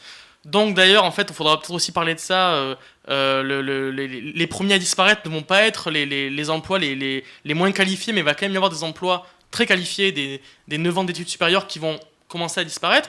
Et donc il disait, dans les, dans les années à venir, euh, ça va sûrement devenir illégal pour un docteur de ne pas écouter l'intelligence mhm. artificielle quand elle fera un diagnostic. Parce que si, si l'intelligence artificielle a 85%, même si Laurent Alexandre dit plus de 90%, oui, c'est déjà, déjà plus de 90. Euh, de, de, de, de, justesse, de sur Les, sur les cancers, par exemple, sur les radios. Ouais, exactement, ouais, puisqu'elle voit plus de nuances de gris, par mhm. exemple, que, que le docteur. Il y, a, déjà eu des tests avec, euh, je crois, avec des, une douzaine de, des, meilleurs, euh, des meilleurs radiologues, et l'intelligence artificielle les, a, tous battus. Ouais, ça, c'est, ça, et ça date d'il y a un an ou deux. Ouais, ouais, ça avance vite. et, et c'est pareil, il dit aussi, par rapport à la. Alors, il y a, y a, je crois que ça s'appelle le, le séquençage des, des, des fœtus on va pouvoir en fait faire plusieurs, enfin, faire plusieurs en fait pré-nouveau-nés via des séquençages de fœtus et, sélectionner celui qui aura les meilleurs gènes. Donc ça, c'est déjà de l'eugénisme assez, assez, assez, poussé quand même. et ça, apparemment, ça va arriver assez vite. Et il y aura aussi effectivement, alors ça, on ne sait pas, c'est une, une, entreprise d'Elon Musk, euh, c'est Neuralink sur les implants cérébraux. Alors, l'entreprise est créée, mais effectivement, pour l'instant, il n'y a rien. Hein, c'est un peu comme un brevet, quoi. Euh, il dit comment on va, enfin, comment on va refuser à euh, des gens qui peuvent faire que leur enfant aura un QI de 120 plutôt qu'un QI de 95 Enfin, voilà, il dit c'est un débat à avoir. Euh, est-ce qu'on interdit? Est-ce qu'on permet? Enfin, voilà. Et où est la limite? Absolument, c'est un grave problème. Et je dis, interdisons d'abord les modifications génétiques des enfants. Ensuite, les technologies qu'on peut ajouter à notre cerveau ou connecter à notre cerveau, c'est beaucoup moins grave parce que une vie se termine et puis peu importe les risques que la personne aura pris, ça sera sur cette personne-là. Mais les changements de la lignée génétique humaine vont changer cette terre pour toujours, et puis il n'y aura pas de manière de les stopper. Alors, étant donné qu'il y a un cas qui est le transhumanisme réversible, si vous voulez, et un autre qui est le transhumanisme irréversible, faisons très attention à l'irréversible. Moi, je voulais rebondir sur, sur, ces, sur tous ces points-là, en fait, qui ont été abordés, parce que je trouve que dans, dans l'alt-right, il y a beaucoup de fantasmes des, deux côtés. C'est-à-dire qu'il y a d'un côté les, gens qui ne sont pas, contrairement à ce que qui vient d'être dit, euh, des lanceurs d'alerte. Je pense à Laurent Alexandre. C'est plutôt un promoteur en réalité qu'un lanceur d'alerte. Et de l'autre côté, euh, chez les traditionalistes, il y a ceux qui sont plutôt craintifs et qui, et sont dans une situation un peu anxiogène, qui disent qu'on risque de changer d'humanité, qu'il y aura une intelligence artificielle forte qui prendra le contrôle du développement humain. Skynet. voilà, c'est la vision Skynet. Moi, je pense qu'on est encore très loin de ça. C'est-à-dire que ça, là, je pense qu'on n'est pas dans le domaine de la science, mais de la science-fiction. Exactement. Et que dans notre, dans notre camp politique, c'est un grand danger, c'est le danger de l'irrationalisme. Et c'est un danger qui touche aussi bien l'extrême gauche que l'extrême droite. Je pensais à un, livre, je vais être très court, qui, est très récent, qui a, été sorti par euh, Luc Julia, qui était l'un des créateurs de Siri. Donc euh, Siri, qui est l'assistant vocal d'Apple. Alors le titre est éloquent, c'est l'intelligence artificielle n'existe pas. Donc le but de ce livre, c'est d'essayer de, remettre l'intelligence artificielle à sa juste place, loin des fantasmes, des visions adolescentes et des, mhm. et des approches marketing, donc de type Elon Musk et, Laurent Alexandre. Et, dans, dans, dans, ce livre, il montre bien qu'en fait, l'intelligence artificielle n'a rien d'intelligente. Elle est juste fondée sur le mécanisme de copie et mm. absolument pas sur ce qui fonde l'intelligence, à savoir l'imagination, la créativité. Mais elle pourrait devenir intelligente. Oui, c'est en fait actuellement c'est le machine learning et de toute façon le machine learning il doit être programmé par des hommes euh, avant quoi, donc c'est effectivement basé sur les hommes. Euh, comment tu veux dépasser ça, Ah c'est ça, qui est difficile à, comptabiliser. Mm. En fait il faudrait, il faut, enfin je vais, ça va être très brouillon je pense que je veux dire, mais il faudrait une IA programmée par un homme qui en fait euh, est capable d'apprendre. A énormément de capacités, elles sont toutes capables d'apprendre, mais déjà, mais a des capacités énormes dès le départ et ensuite apprendre tellement de choses en fait qu'elle arrive à dépasser l'humain. Et aussi c'est l'autonomie à devenir autonome. Je sais plus comment ça s'appelle il y a un terme. Machine learning. Oui, la singularité. La singularité, Oui, mais alors la, singularité, pour moi, c'est vraiment un peu une, approche quasiment euh, néo, néognostique. C'est vraiment l'idée qu'on va forcément se détacher de, la matière, de notre condition humaine, pour euh, devenir des êtres éthériques, des, des êtres lumineux, des élus, et participer à la création d'une intelligence artificielle complètement détachée de la matière. J'ai l'impression qu'on est vraiment là, encore plus que dans de la science-fiction, dans de, dans de l'ésotérisme euh, pur. Donc, euh, par exemple, si on prend les échecs, Deep Blue a effectivement battu Gasparov, mais c'est juste par son immense, sa, capacité de calcul euh, incroyable. Mais il, est, très peu probable qu'une intelligence artificielle demain puisse réussir à créer une synthèse entre d'un côté la théorie de la relativité générale et, de l'autre côté les théories quantiques. Parce que là, ça suppose un saut qualitatif. Et je pense que ceux qui croient réellement qu'un simple programme et de simples algorithmes pourront un jour être capables de créativité sont au mieux des personnalités euh, adolescentes ou au pire des crétins. Oui, et, notamment sur, le, sur le, le, coup des échecs, il y a aussi le fait que le, cette intelligence artificielle a, avait accès à, des milliards de parties, je me dis, des millions de parties, tout simplement. C'est uniquement qu'ils ont une capacité à traiter des données plus, plus, grandes. C'est fondé sur la copie, mais, pas la créativité. Bah oui, parce que les jeux de données proviennent de la création humaine, c'est ça. Mais, il faut savoir que je, crois que la partie d'échecs, c'était déjà, déjà il y a longtemps. Maintenant, il y a eu il y a quelques années, il y a eu le jeu de Go, le jeu de Go aussi, qui apparemment est quand même beaucoup plus difficile à, à programmer que, que les échecs. Et le, le champion a aussi c'est vrai, mais là, j'ai vu une étude qui est sortie. Apparemment, le jeu de Go est battu par le jeu de cartes Magic the Gathering, qui est, le jeu le plus complexe du monde. Apparemment. Ouais, apparemment, oui. Est-ce que vous étiez un aficionado de ce jeu, Jean-François? J'étais un grand fan de ah. Magic the Gathering. Je collectionnais mon deck. J'avais les quatre Force of Nature dans mon deck vert. Ah, très bien, très bien. Moi aussi, j'ai beaucoup joué. Je pense que Jean Laporte aussi, peut-être. Ouais, très peu, rapidement. Euh, alors, juste rapidement, on a activé le super chat. C'est le premier, euh, le premier live qu'on fait. Alors, il y, a, y, a, Victoire qui nous envoie un euro. Merci. Il y a, il y a sans, sans, laisser de message, c'est dommage. Il y a Tonton Bismarck qui dit donner un kangou à Jean Laporte. Bon, bah. Jean Laporte à commentaire. C'est une sorte de mème, en fait, euh, où on euh, on, travaille beaucoup en fait dans, les studios et tout et on mange beaucoup de kango. Ah le kango, oui, d'accord. C'est des gâteaux fourrés au chocolat et du coup parfois on met des photos sur internet et donc les gens ont fait une sorte de même sur les kangos. Et donc je remercie Tonton Bismarck pour les 2 bah. euros qui seront utilisés bah pour manger des kangos. Dans l'achat de kango. Voilà. Et il y a encore un autre super chat d'une certaine victoire. Donc euh, remercions Victoire qui ne laisse pas de message. Euh, et donc une autre victoire peut-être. Est-ce qu'une autre victoire aurait des questions? Oui. Alors, euh, une question de Tonton Bismarck. La, télévision et l'omniprésence des écrans jouent-elles un rôle dans la baisse de QI? Ah, c'est une bonne question. Je ne crois pas. Euh, je ne crois pas. Parce que on a différentes tendances dans le QI. D'abord, il y a une augmentation. Cette augmentation est due au fait que la société moderne va dans les forêts, prend les enfants et les met dans l'éducation publique euh, pour, pour 17 ans, 18 ans. Et puis, ce sont des gens qui, il y a 100 ans, auraient probablement été euh, éduqués par leur père ou mère fermière et puis qui n'auraient pas eu beaucoup de connaissances. Donc, c'est une augmentation artificielle dans le sens où on n'augmente pas le potentiel génétique, c'est la c'est le phénomène de Flynn. Mhm. Alors, c'est le fait que les gens sont mieux éduqués et donc... Et ont meilleur accès à la nourriture aussi. Ouais, exactement. Donc le, niveau de vie s'est amélioré en général. Euh, combiné à l'effet Flynn, qui est un effet d'augmentation qui donne une illusion totale, parce que la réalité c'est que génétiquement, on est probablement déjà dans une descente, mais on la voit pas parce mhm. qu'elle elle, elle s'accote sur l'effet Flynn. Cette descente, elle est eugénique, elle est, elle est due au fait que les gens intelligents ne sont pas récompensés dans notre société. Ils ne font pas plus de bébés. Et effectivement, ils en font peut-être moins. Euh, et, et, ça, c'est un effet eugénique à plus long terme. C'est un effet dysgénique. C'est en France, par exemple, il y a à peu près 220 000 avortements par an et 250 000 entrées légales. Je ne sais pas si vraiment le, la perte de, de bébés est, est, bien compensée par euh, les nouveaux entrants, mais bon. Ouais, exactement. Ben, l'immigration peut aussi jouer un rôle, mais selon moi, nos sociétés étaient dysgéniques avant déjà, euh, les, grandes vagues d'immigration. C'est une accélération qui a été posée. On se serait fermé nous-mêmes dans un, un bas QI, mais là, plutôt que de faire ça, ce qu'on fait, c'est qu'on se fait remplacer par des bas QI. Et, et, selon vous, est-ce que, est que la société française aurait intérêt à mettre en place des mesures euh, justement eugéniques? Je crois qu'à Singapour, par exemple, il y avait des, des, euh, des facilitations fiscales, entre guillemets, pour les personnes les plus intelligentes pour qu'elles fassent plus d'enfants. Et au contraire, les personnes les moins intelligentes avaient des. En gros, avaient des suppressions d'aide sociale ou alors avaient des plus grosses charges fiscales si elles faisaient trop d'enfants. Oui, en, Chine, euh, sur, sur, la, parce que là, la politique de l'enfant unique apparemment est en train d'être un peu effacée, mais dans les dernières années de la politique de l'enfant unique, euh, les professeurs d'université, par exemple, pouvaient avoir plus d'un enfant.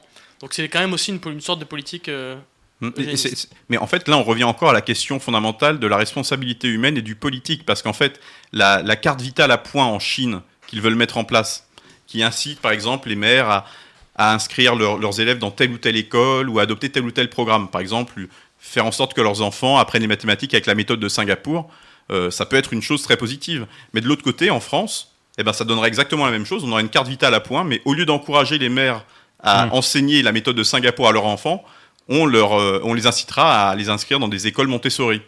Donc en, réalité, en, réalité, la question, c'est pas tellement le système tel qu'il est mis en place, mais que, les, mais que la, la façon dont on l'utilise, ce qu'on en fait au, bout du compte, c'est toujours, et encore la même question, c'est toujours politique. C'est la technologie, oui, mais pourquoi? Moi, je m'oppose à, l'eugénisme d'État. Alors, je, crois que le meilleur, la meilleure forme d'eugénisme est celle qui arrive euh, par hasard et naturellement. Hmm.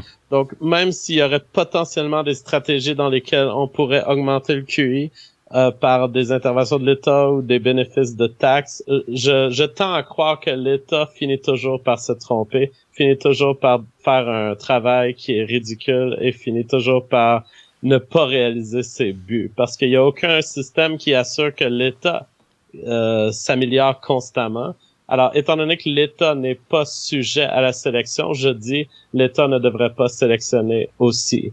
Euh, la meilleure, le meilleur environnement pour assurer une forme de d'eugénisme naturel, c'est simplement le libre marché et la liberté des gens sans gros États qui, qui prennent la moitié de leur argent. Je suis plutôt d'accord avec vous.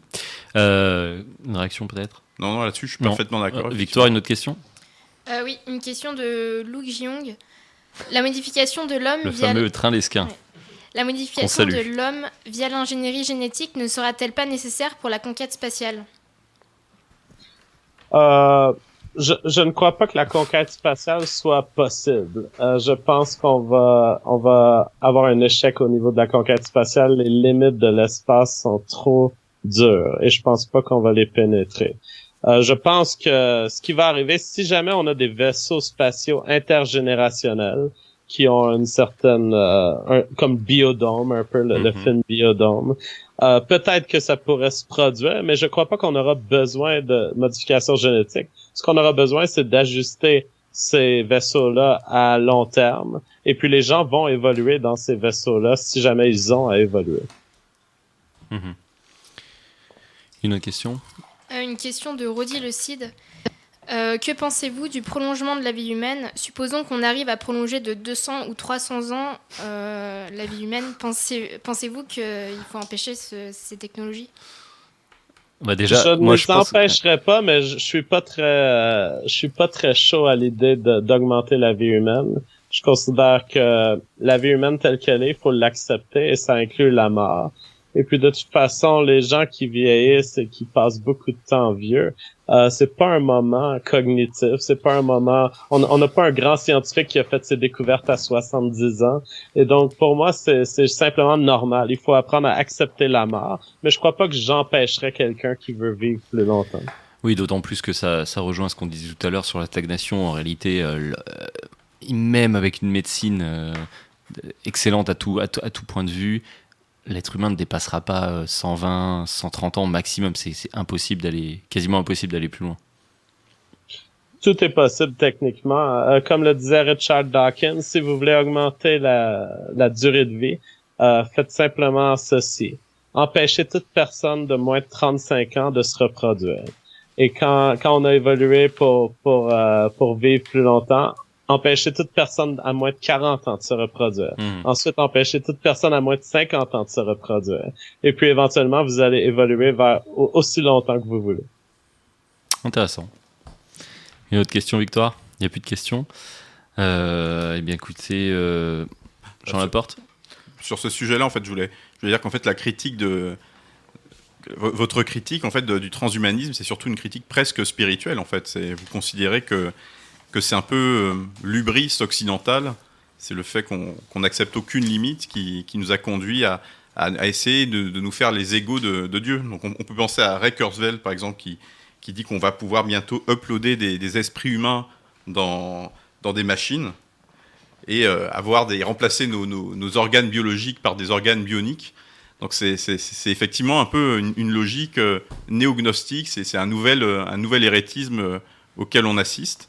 Et le paradoxe, c'est que tous ceux qui font la promotion de cette idéologie et qui, et qui sont vachement valorisés dans nos milieux, paradoxalement, sont souvent les, ceux, ceux, qui valorisent les, les, les, les, surhumains sont en général des sous-hommes dans la vraie vie. On s'aperçoit que Kurzweil, c'est un dégénéré de la côte, de la côte, de la côte, de la côte ouest, que euh, Harari, c'est un historien israélien, celui qui a écrit Homo Deus, les hommes dieux euh, homosexuels.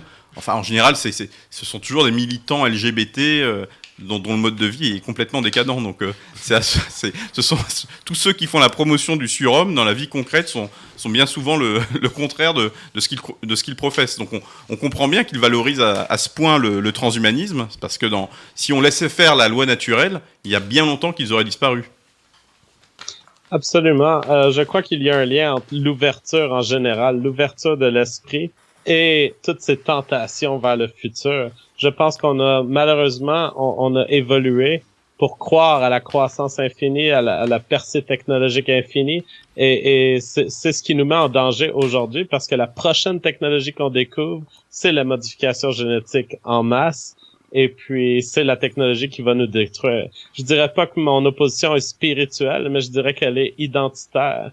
Et identitaire dans le sens où il faut voir cette technologie de modification génétique et comprendre que ça change notre position dans le, schéma évolutif. Ça nous, ça nous rend un travailleur stérile d'une reine, la recette des gènes, la clinique qui va vous modifier, ou l'intelligence artificielle qui va modifier vos enfants. Et on, ne devrait pas vouloir avoir cette position si on est content de ce qu'on est. Et donc, il faut une définition d'où on est, et il faut aussi une définition de un amour de cet état. Et puis, comme, comme vous dites, ce sont les gens qui sont les, les moins chanceux de ce système qui vont essayer de nous pousser vers l'avant. Et ce qu'il faut leur dire, c'est oui, l'ADN a fait une course au, au vainqueur, mais elle l'a vaincu et on est, on est heureux d'être les vainqueurs et on va continuer d'exister. Alors bien sûr, quelqu'un qui est totalement désavantagé génétiquement, qui regarde son 23andMe, euh, son test génétique et, qui voit un mélange de 12% ici, 14% ici, peut-être que pour cette personne, ça veut rien dire. Mais le fait est que, que ces gènes-là se sont tous combinés aujourd'hui pour mener aux hommes que nous sommes et nous voulons respecter euh, nos, nos ancêtres et continuer leur descendance. D'une certaine façon, votre vision, c'est une vision qui est à la fois darwinienne, au sens euh, noble et chrétienne. C'est-à-dire qu'il faut accepter notre euh, condition humaine, il faut accepter que la nature est, le mode euh, optimum pour améliorer l'espèce humaine, et aussi accepter notre condition, qui est une condition d'être souffrant. Et d'une certaine façon, ceux qui rejettent cette, cette, condition sont souvent ceux qui constatent que dans l'ordre naturel, ils sont les grands perdants. Mais alors il faut se méfier, parce qu'effectivement, ils ont de plus en plus d'influence, et comme le disait Bernanos, les ratés ne vous rateront pas. Et c'est ce qu'ils font en ce moment. Absolument. Les perdants n'ont rien à perdre. Les perdants n'ont rien à perdre, mais ils ont tout à gagner à faire perdre les gagnants de la vie. Ouais. Exactement. Euh, oui, et puis ça, ça, rejoint un peu ce qu'on disait tout à l'heure sur la bureaucratie, l'administratif, etc. C'est typiquement euh, les, les, les, les, petits fonctionnaires qui, qui, vont prendre plaisir à, à taxer le, le, mec qui a réussi le, faut voir, euh, surtout en France, c'est typiquement français, le, la rage contre le riche euh, parce qu'il a, il a osé ne pas payer ses impôts. Ouais, euh. c'est exactement ça. C'est vraiment l'alliance du petit fonctionnaire médiocre et du, et, du lumpen prolétaire dégénéré amateur de vidéos transhumanistes mhm. contre le, le, type sain, tout simplement, intelligent, beau, sportif. donc fasciste. donc, donc fasciste. Ouais. Donc effectivement, c'est vraiment ça à quoi, à quoi aujourd'hui on est, on est confronté, et tout particulièrement en France. Moi, je pense qu'il faudrait qu'on fasse des, des, paris avec les auditeurs pour faire le, top 5 des, des, paris, les, des pays les plus dysgéniques et les, et je pense que la, France est vraiment dans le trio de tête. Hein. Peut-être la Suède, l'Angleterre, la Belgique, je sais pas, c'est compliqué. Mais je pense que là, on, est bien parti. Hein. On va gagner. on est les champions. Je, pense qu'on ne gagne pas sur tous les terrains, mais pour ce qui est du bureaucratisme, du féminisme, de l'immigrationnisme, féminisme, je pense qu'il y a les US quand même. Oui, il nous dépasse. C'est-à-dire que nous, on n'est pas, on n'est pas premier sur tous les, sur tous les items. Mais, on je pense qu'en en médiane, on, fait, on, finit par être sur le podium. On fait avec nos moyens. on est sur le. Vous, avez plusieurs médailles de bronze. On a plusieurs médailles. C'est ça. Des médailles de bronze couleur chocolat. Ah. Mais c'est bon le chocolat aussi. Hein. c'est bon le chocolat. On, a, on aime bien mâcher le chocolat. Faut s'y habituer. Si. Mais euh, Jean-François, quand même, dans, dans et, je, ne, veux pas attaquer, mais dans ce classement, quelle serait la place du Canada Ils sont bien ah, placés. Ah, avec trop d'eau. Le Canada, c'est. contradiction. C'est fascinant. Euh, le Canada est, est dans un. C'est comme un outlier qu'on appelle en anglais. C'est d'un côté, c'est très étatique le Canada. D'un autre, il euh, y, a, un moyen de vivre éloigné des grands centres et puis vous pouvez vivre une vie où les gens vont vous laisser tranquille. Euh, c'est certainement moins étatique que la France, beaucoup plus étatique que les États-Unis, mais il y, a, des moyens que vous pouvez prendre pour protéger votre vie de l'État, mais il faut être sérieux. Oui, mais c'est pas, pas une solution viable à long terme, parce que ça, c'est un peu Valden ou la vie dans les bois. C'est-à-dire que simplement, le Canada, est, le Canada est plus vaste. En France, on n'a plus aucun endroit où fuir. Mais bon, alors c'est sûr que les Canadiens peuvent encore se réfugier, mais à terme, les, les ratés seront toujours là. C'est pour ça que je ne crois pas la, la vision survivaliste. Je ne sais pas ce que, ce que vous en pensez. Je pense que la seule solution, c'est l'ethno-state, mais à, ouais, c'est divertissant de considérer version nationale. de survivalisme, je crois pas que, en tout cas, certainement pas pour les Européens. C'est pas quelque chose qui va arriver prochainement.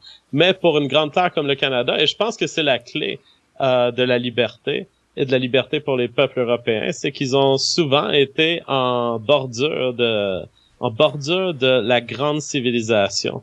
Euh, je pense que l'Europe blanche euh, s'est élevée parce qu'elle était en bordure du, de l'Empire romain. Je pense que l'Amérique a été une terre de liberté parce qu'elle était en bordure de l'Empire européen qui a suivi. Et je pense qu'on est condamné à fuir, à, se sauver. Hmm. Des, des, bureaucrates médiocres. oui, c'est ça, ce serait. dans, le cas, dans le cas européen, quelles seraient les solutions? C'est-à-dire qu'il y a, en fait, si, si, on ne peut pas fuir en Europe, parce que je crois que vous avez raison, il n'y a plus que deux solutions. C'est-à-dire qu'il y a la reconquête, la guerre civile, euh, il faut la nommer, hein, la guerre civile raciale, telle que mmh. qu'en parlait Guillaume Fay, ou une autre solution, c'est une voie intermédiaire, considérer qu'effectivement l'Europe blanche c'est terminé, mais que c'est pas une raison pour accepter euh, l'Europe euh, congoïsée et qu'on peut adopter une, des alliances géopolitiques avec l'Asie et donc recréer une sorte d'espace eurasiatique, donc une nouvelle Europe. Qu'est-ce que vous en pensez de ces alternatives? Et c'est malheureux, mais je pense que ce qui va arriver, c'est que les Blancs vont devenir les deuxièmes Juifs et qu'on va être un peuple condamné à se sauver à travers la planète, à trouver des endroits où on peut vivre pendant 30 ans, 60 ans, 100 ans, et puis éventuellement on sera persécuté autant que les Juifs. Finalement, c'était, je crois que c'était ce qu'avait dit euh, Jared Taylor dans l'émission euh, qu'il avait fait avec vous euh, ici. Je crois que c'était, enfin, je sais plus si c'était vous ou lui, mais il avait dit sans le nommer, sans nommer le peuple juif, il y avait quand même cette, cette définition de, de la, de, de l'obligation de, de, fuir, de la, de la persécution aussi. Moi, moi, je suis un peu, un peu plus optimiste quand même que ça. C'est-à-dire que je pense qu'on est dans une période vraiment charnière en, Europe et même en France. C'est-à-dire qu'on on, a peur parce qu'effectivement, on pense que ce qui détermine l'histoire, c'est la démographie. Mais je pense que ce qui détermine les lois de l'histoire, c'est les minorités, pas les majorités. Et qu'aujourd'hui, si les nationalistes ont peur, c'est ils n'ont pas peur en fait des vagues d'immigrés. Les vagues d'immigrés, je vais, parler un peu crûment, mais ce sont des tocards en fait. Ils ont été colonisés, ce sont les vaincus de l'histoire. Et s'ils ont acquis de l'influence, c'est toujours par le biais d'élites qui elles sont, sont bien structurées, donc, euh, et, notamment le, par l'étatisme dès lors que la République tombera, je pense que ces problèmes-là seront réglés en l'espace de, quelques années. Donc moi, je suis beaucoup plus confiant parce que je pense qu'il y a toujours un terme au dysgénisme. Il y a toujours un moment où la nature se réveille et reprend ses droits. C'est le cycle des civilisations, quoi. Oui, mais le cycle pour moi, c'est cyclique, effectivement, mais mhm. je ne crois pas, par contre, à la loi de Spengler disant qu'une civilisation naît, grandit, arrive à maturité, décline et meurt. Oui, c'est ça. On n'est pas obligé de mourir. On n'est pas obligé de mourir. Hmm. La, mort, c'est en, général, je, ne crois pas qu'une société meurt par vieillissement. Je crois qu'en général, elle meurt par assassinat. et, le but, c'est de découvrir qui tue, la, mhm. qui tue la France. C'est-à-dire que moi, je ne crois pas comme Zemmour qu'il y a un suicide français. moi, je pense qu'il y a un assassinat français. et l'essentiel, c'est de trouver qui sont les assassins. Alors, on, peut, à des fins de propagande, dire que ce sont les musulmans, que ce sont les immigrés euh, africains, que ce sont les Illuminati, pour ceux qui sont un petit peu de, des plus fantasques, plus poètes. voilà. Donc l'essentiel, c'est, comme disait Staline, c'est de découvrir qui est l'ennemi et bien le nommer. Absolument. Très bien. Euh, on va peut-être terminer là-dessus, à moins que Jean-François vous dise. On termine sur une nombre un peu dark. Hein. sur non, c'est pas terminé. un petit peu dark. C'est pas terminé. J'ai des messages d'espoir. Mettons un peu de lumière là. si, vous avez des, des, des, pensées obscures après ça, n'oubliez pas de mettre un pouce bleu avant de partir euh, faire autre chose. sinon, il vous reste toujours le Saint Valium. le Saint Valium. non, Jean-François, est-ce que vous avez une, une petite conclusion à nous apporter? Ah oui, j'ai bien aimé votre euh, votre comparaison que ma, pensée sur le phénotype révolutionnaire est chrétienne et, euh, et, vous avez dit une autre chose. Chrétienne et darwinienne, mais au sens noble du terme. Et darwinienne, absolument, parce que ce sont les deux influences de ma vie. Euh, un biologiste qui a été éduqué dans une société catholique. Et donc, euh, je, je trouve que c'était une très bonne comparaison. Et une bonne conclusion. voilà, on termine avec de l'espoir. Euh, pour terminer, on va, je vais, je vais citer euh, quelques dons, des, des, des, commentaires des dons qui ont été faits sur Tipeee. Je vous rappelle que vous pouvez nous, nous aider à financer cette radio qui, qui prend de l'ampleur petit à petit. Voilà, on a, on a dépassé les 5000 abonnés là, donc euh, c'est un premier palier, donc euh, je vous invite déjà à vous abonner à la chaîne et je vous invite, euh, si vous le pouvez, à nous faire un don sur Tipeee. Je rappelle que je me rappelle que Adrien Abosi dit euh, pour les fumeurs, vous mettez voilà un paquet de clubs par mois ou même même un euro. Franchement, vous pouvez mettre un euro par mois. on a 5000 abonnés. Si tout le monde met un euro, on, on aura les moyens de faire beaucoup plus de contenu. Si, si, on a 5000 euros avec les 5000 abonnés qui mettent un euro, on amène Jean-François dans le studio. à chaque chaque 4 semaines. vraiment que je peux rentrer en France. je sais pas. Ah, vous croyez pas C'est vrai que Jared Taylor s'est fait, euh, fait stopper, mais. Je sais pas. Non, je, ne sortirai même pas du Canada. J'ai commis aucun crime dans ma vie, mais je ne prendrai pas le risque de sortir. Et puis il y a aussi la, question de pourquoi avoir envie de. Avez-vous envie de venir en France? Ça aussi là. ah ben j'ai déjà eu une femme de France, donc je suis déjà. Et alors? C'est un, un bon souvenir?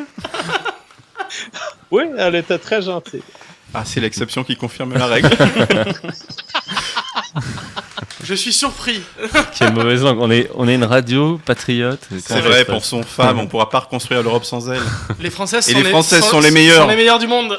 On vous embrasse toutes. Ah, je, l'ai remis à la Bisous. Merci. Merci pour cette remise. Je vais, juste avant de nous quitter, donc je vous rappelle, vous pouvez, vous pouvez faire des dons sur Tipeee et vous pouvez vous abonner. Abonnez-vous aussi à la chaîne euh, de Jean-François Guerrier-Pi. Euh, achetez son livre si vous, si vous êtes bon en anglais, vous pouvez le lire en anglais ou vous attendez qu'il le sorte en français. Euh, rapidement, je vais lire quelques, comment, quelques messages qu'on lit sur Tipeee. Alors, Luc Georges qui me dit force et honneur, Montoisy, soutien de la Belgique, Victoire qui met, je crois, une petite fleur, on sait parenthèse Y, je sais pas exactement ça. François Orvaillec, Radio Athéna, merci pour toutes les références culturelles que vous offrez. Avec vous, on s'amuse des mots d'esprit du plus grand batteur, Monsieur Henri de Lesquin, tout en s'élevant. Un passionné d'histoire tel que cette dernière fut et non tel que l'oligarchie cosmopolite voudrait bien nous faire croire qu'elle a été pour qu'un jour certaines idées triomphent et que les énergumènes, les énergumènes comme Marlène Lacanque soient mutés en terre Adélie, bien à vous, un auditeur admiratif. Crapule qui nous dit merci, Niatus Reilly qui dit vive l'Europe, vive la France. Curmont qui nous dit avec Henri Lesquin et Adrien Bouzy, le niveau est élevé, merci pour ces émissions. Et Pierre de Tirmont, Thierry Marin, euh, ils sont, sont pas cités. Euh, François Arvaillac, si Marc c'est 200 millions de morts, et eh bien Freud c'est 200 millions de fous, Henri de Lesquin. Édouard, vive le national libéralisme et vive la France. Ronan, merci pour votre travail précis et concis de réinformation. Olivier, soutien Radio Athéna à développer la bonne parole. Marc Lecointe, longue vie Radio Athéna et vive Henri de Lesquin. Max, merci pour la diffusion de vos analyses Cosmoli politiquement incorrect. Et Grégoire de Bois, tout signé avec Henri Lesquin pour la France, c'est civilisation, radio précieuse et de très grande qualité. Euh, merci à tous euh, pour ces dons. Petite, oui, juste petite, petite, chose, Jean-François, donc du coup, on est plusieurs ici à suivre vos, vos émissions régulièrement. donc je voulais juste revenir, enfin si, si, vous avez encore un peu de temps sur, les dernières émissions en ce moment, il y a donc vous déjà il y, a eu le cas SOF. Ah oui. On, a magnifique. ici regardé. Alors on connaissait pas, c'est quand même un sacré ovni. Hein. C'est un ovni SOF quoi. C'était euh, nous, nous, ici on, abonnez-vous à SOF. Elle est à 970 000 abonnés. il faut qu'elle atteigne le million. Sa, chaîne a été supprimée non? Non, pas encore. Pas encore. Hein. Énorme découverte. C'est vrai que c'est la seule qui m'était peur. Hein. Comment Jean-François? Elle n'a pas été supprimée, mais elle a deux ou trois strikes et elle ne peut pas uploader en ce moment. Ah. Donc, on se dirige vers une suppression probablement. Mais pour l'instant, le, channel survit. Oui, alors, tous les auditeurs, abonnez-vous. Ceux qui ne connaissent pas, Soph est une fille de 14 ans euh, qui est dans l'alt-right américain ou en tout cas qui utilise des qui utilise des memes de l'alt-right américain et elle semble être très autiste et très intelligente. Ah, à, mon avis, elle est au minimum à 152 QI et elle, elle n'aura pas besoin d'intelligence artificielle ou de transhumanisme. À, à, mon avis, à 35 ans, quand elle aura mon âge, ça sera un alien. on n'arrive même plus à prévoir. en fait, on, essaie de parier sur ce qu'elle va devenir potentiellement. Euh, euh, ouais. Est-ce que vous pensez que c'est elle qui écrit les textes? Moi, je pense qu'il. Elle a de l'aide d'une personne. D'être son euh, frère ou je sais pas quoi. Quand même le... je, je pense qu'elle elle conduit l'écriture de ses textes, principalement. Oui, de toute façon, on voit dans sa capacité à, à, en fait, à parler euh, ou à apprendre par cœur, mais on voit quand même que non, mais elle a les compétences pour faire du texte aussi. Non, mais elle doit lire. Elle doit lire. Mais, mais tout de même, il y a dans la, dans la, la prononciation, la sélection des mots et tout, on sent qu'il y a, il y a un, assez, un level assez élevé. Et donc récemment, il y a eu aussi le, le donc le, le, drama time euh, avec alors j'ai oublié le nom, euh, c'est on en Josh Charles là, le homosexuel. Euh. Ah ouais. Ah, et alors alors moi, vous, vous savez, quand je regarde donc quand je regarde The Public Space, qui est donc pour ceux qui pour, pour ceux qui ne savent pas l'émission que Jean-François Garipi fait, fait, fait, tous les soirs, donc à nous heure française, ça commence à 1h du matin. Euh, et d'ailleurs, j'invite les auditeurs anglophones euh, de Radio Athéna euh, ou qui veulent apprendre l'anglais parce que c'est bien pour ah oui, ça, ça vous fera du bien. Ouais. à aller. Ah, si Henri Delesquin tombe sur cette émission, il va nous trucider. il va me trucider, mais bon, c'est bien, c'est aussi bien qu'ils puissent apprendre l'anglais. Enfin bon, ça pourra leur servir. C'est très important d'apprendre l'anglais, effectivement. Et, et, donc, oui, c'est vrai. Donc, comment il s'appelle déjà James Charles. James, Charles. alors moi, vous savez, je suis un peu un troll, et du coup, quand je, quand je regarde, j'aime bien mettre des petits trolls. Des fois, je voulais mettre genre euh, c'est quoi C'est euh, TPS drama is, best TPS. Mais bon, je rigole, je, rigole, mais bon. C'est vrai que cette histoire est assez. Euh, enfin, d'ailleurs, oui. C'est pas une histoire étonnante. Hein, c'est c'est ce qu'en français, vous savez, en français, on dit souvent pour les homosexuels, on dit c'est une folle. Et là, pour le coup, ce type est tout simplement fou, quoi. Et il cumule beaucoup de, enfin entre guillemets, de tard qu'ont souvent les homosexuels, à savoir, comment dire, ils s'en foutent de, de, de, tout, quoi. Ils ont, ils s'en foutent des, sentiments des gens, ils utilisent les gens, etc. J'ai beaucoup remarqué ça. Ouais. il, est, en orbite géostationnaire autour de son nombril de manière mm. perpétuelle. C'est ça. C'est ça. Mm. Tu, dis le nombril, mais ça pourrait être autre chose. Euh, mais euh, Le seigneur des anus. ah, mais, je vois ce que tu cites. Mais euh, effectivement, dans la, dans, la dernière émission à ce sujet, vous, finalement, vous êtes un peu revenu. Enfin, mais c'était prévisible que effectivement la, version de, j'ai oublié le nom de Dati. la. Dati sa, mère, la version Tati, sa, Tati. sa maman, euh, et, forcément beaucoup plus sombre. Elle a, elle a chargé la mule, quoi, comme on dit. Non, mais surtout, elle c'était pour vendre sa crème euh, au kiwi, là, je sais plus quoi, là, c'est ça, c'est ça Jean-François Il faut regarder l'émission, et chez les auditeurs, allez regarder le TPS sur James Charge, le premier, au moment où en live Jean-François découvre qu'en fait c'est une publicité. Oui, mais que c'était exceptionnel. Pour, le, pour, euh, Charles, c'était. Euh... ça me fait marrer parce que c'est quoi C'est le. parce que lui, il comprend rien. Il se fait manipuler. Elle, elle, elle a un vrai. Euh, elle, elle, fait du marketing. Lui, en fait, il a, elle, elle l'a formé au marketing, mais il faisait n'importe quoi. Enfin, c'est quoi déjà la, la marque de, de, de, de Gummy Bear Hair. C'est ça, parce la, la, marque des, des, des pilules pour dormir. C'est ça ah, c'est le, Sugar Bear Sugar Bear, c'est ça. C'est tellement rigolo comme nom. Euh. et, entendre Jean-François euh, dire euh, Sugar Bear pendant deux heures, c'est vrai que c'est marrant. Mais Mais donc, ouais, c'est vrai que c'était ça. Puis il y, a eu Spencer. hier, vous avez un peu parlé de l'Iran, je crois. Hmm. Ouais. Ouais très important. L'Iran, euh, ça pourrait mener à une, une, forme de guerre mondiale, beaucoup de mouvements, beaucoup d'interventions militaires, et tout va dépendre de Trump et de sa et s'il veut garder une politique non interventionniste. Hmm. D'ailleurs, oui, sur euh, oui, c'est vrai que vous avez aussi parlé de Trump et des euh, un peu des élections à venir, je crois. Euh. Nous, on a on a Marcel ici qui qui a parié déjà depuis longtemps que que Trump ne ferait pas de deuxième mandat. Oui, je me suis trompé à peu près sur aucun de mes pronostics. J'avais pronostiqué la victoire de Trump un an à l'avance. Celle de, Macron aussi, je le suivais depuis très longtemps. Je me suis très peu trompé politiquement. Il y a deux nouveaux paris que je fais. Tout le monde me traite de fou. Alors je pense que Trump ne va pas être élu parce que réellement, démographiquement, c'est terminé et que l'élection de Trump, en fait, a été, a été réussie parce que ses ennemis étaient vraiment tous en dessous, en dessous de tout. Hillary Clinton était la meilleure candidate face à lui. Les républicains ont péché parce qu'ils avaient une esprit de, un esprit de clan et qu'ils ont fait, ils ont commis toutes les erreurs possibles et imaginables. Donc je pense que c'est vraiment une, c'est vraiment la, la, meilleure convergence de, des, c'était une, voilà, une convergence de, de facteurs euh, positifs pour lui. Et je pense que pour la France, malheureusement, euh, les, la droite nationaliste se fait beaucoup d'illusions et je pense qu'on on va au devant en fait d'une gauchisation de la société française. Et je parie sur l'élection d'un candidat de la France insoumise. Ça pourrait être Ruffin ou un autre. Enfin, je, parie sur le scénario du pire dans le cas français. Et je pense que la France aime toujours je pense pas qu'il peut gagner. Vous pensez la même chose, qui, n'a pas de chance. Je, pense qu'il va se présenter, mais je pense qu'il peut pas gagner. je pense que Bernie Sanders va être le représentant. oui, c'est vrai que vous avez fait une émission. c'est vrai que vous avez, parié sur Bernie, vous avez presque parié sur Bernie Sanders, non? Absolument. Je, je crois qu'il va, il va ramasser la far left américaine et puis que Joe Biden sera vu comme non suffisant. Pas assez à gauche. Je pense moi que Bernie Sanders serait pas le choix, le meilleur choix possible pour les démocrates, mais que dans tous les cas, même si c'était lui, il aurait toutes ses chances et il gagnerait probablement. Il aurait pu aussi gagner en 2016 hein, face à Trump, euh, beaucoup plus qu'Hillary Clinton déjà. S'il avait été élu, s'il était, s'il avait gagné les, primaires, je pense qu'il aurait gagné face à Trump. En réalité, je vais, je vais, être un peu dur, mais je pense que n'importe quel autre candidat qu'Hillary Clinton aurait gagné face à Trump. C'est possible, c'est possible. Et, dans le, et, quel autre candidat républicain avait une chance? Est-ce que Ted Cruz ou, ou Jeb Bush Please clap. Jeb Bush is a mess. mais, heureusement que Jeb Bush était là, d'ailleurs. Sans Jeb ah Bush, Trump n'aurait pas, euh, eu le momentum euh, du départ euh, sur, le, sur le fait que, que Jeb Bush était low energy, quoi. Bon, après, il a trouvé d'autres parades pour ah, Lying Ted, Rubio. Enfin, il a... C'était quoi? Little Marco? C'était ça, non? Marco Rubio. Marco Rubio, ouais.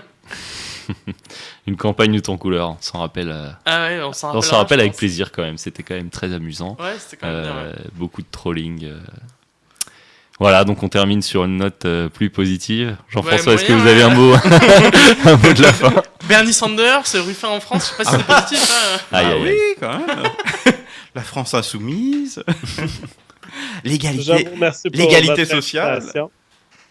C'était un plaisir d'être ici et puis je reviendrai bientôt. Bah écoutez, euh, dans 4 semaines, si vous êtes disponible. Oui.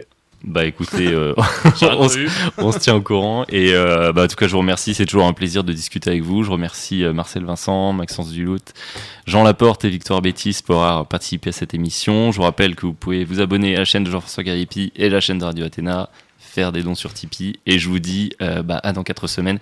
Et la semaine prochaine, ce sera Adrien Body. Voilà, merci à tous, bonne soirée.